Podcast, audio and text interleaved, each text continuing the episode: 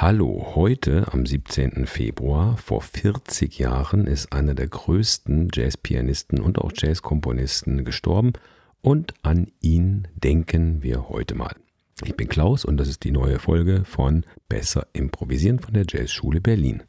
Seine Musikerkollegen haben ihn als einen introvertierten Exzentriker bezeichnet. Er hat circa 70 Stücke komponiert und ganz viele davon sind Jazzstandards geworden. Und seine größte Komposition, das ist eine Jazzballade und diese Ballade ist die am meisten aufgenommene Jazzkomposition aller Zeiten. Die Rede ist von Round Midnight von Thelonious Monk komponiert. Von diesem Stück gibt es wahnsinnig viele, sagen wir, Coverversionen.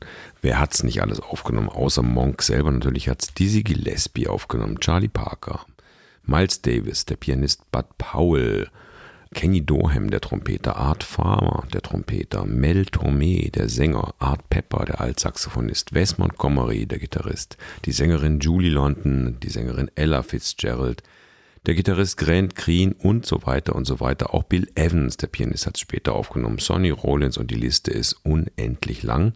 Guck dich einfach im Netz mal um und hör dir vor allem aber auch mal die Aufnahme, die Originalaufnahme von Thelonious Monk an.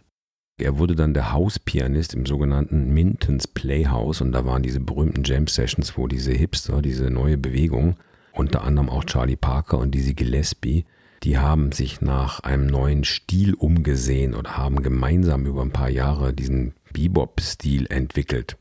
Und Thelonious Monk war eigentlich der Architekt im Hintergrund. Sie sind bei ihm ein- und ausgegangen und sie haben bei ihm, bei Monk, sehr viel über die neuen Harmonien und so weiter lernen können. Allerdings war er ein wahnsinnig unzuverlässiger Zeitgenosse. Er kam immer zu spät, hat auch natürlich eine schwere Drogensucht und auch eine schwere psychische Störung gehabt, so dass mit ihm nicht leicht zu arbeiten war. Es hat ihm auch seine Karriere am Anfang ganz schön vermasselt sozusagen. Ne?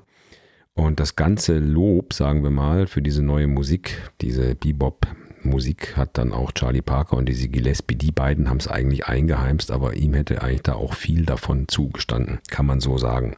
Aber unabhängig davon, dass er ja auch beim Bebop der Mitarchitekt gewesen ist, hat er dann doch eine ganz eigene Handschrift gezeigt in seinen eigenen Kompositionen. Er hat auch anscheinend mal auf die Frage, was ihn denn am meisten musikalisch äh, beeinflusst hat oder wer ihn am meisten musikalisch beeinflusst hat, hat er geantwortet, naja, er sich selbst. Und wenn man seine Kompositionen anhört, dann weiß man, was er damit gemeint hat. Ja? Er war ein absolutes Unikum.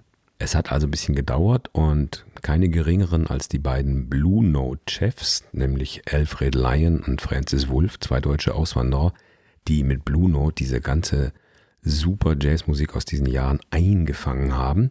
Sie haben ihm dann den ersten Plattenvertrag gegeben und seine Musiker kamen dann ins Studio und mussten die Stücke alle von ihm irgendwie ab Ohr lernen. Er hätte sie auch aufschreiben können, aber nachdem er sowieso ständig seine Meinung geändert hat, wie die Stücke denn so gehen, mussten die das alles da on the spot sozusagen lernen.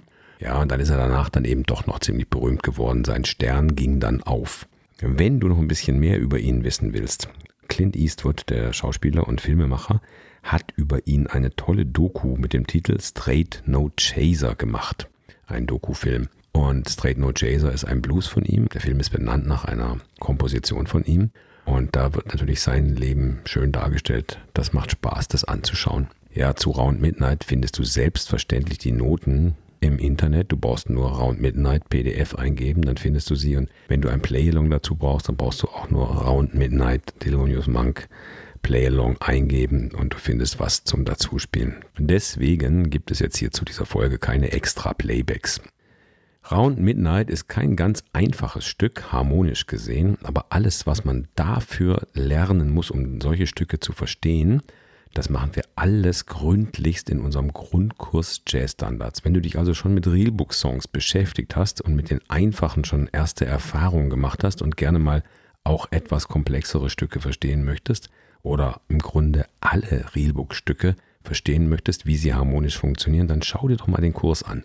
Im Grundkurs Jazz Standards bauen wir das ganz sukzessive nacheinander auf. So, jetzt aber viel Spaß beim Thelonious Monk auschecken und viel Spaß auch mit dem Stück Round Midnight und natürlich auch mit allen anderen Kompositionen, die er so geschrieben hat. Und wenn du keine Folge hier mehr verpassen möchtest, dann haben wir einen Newsletter für dich, in den brauchst du dich nur eintragen und dann bist du immer up to date. Bis zur nächsten Episode. Tschüss.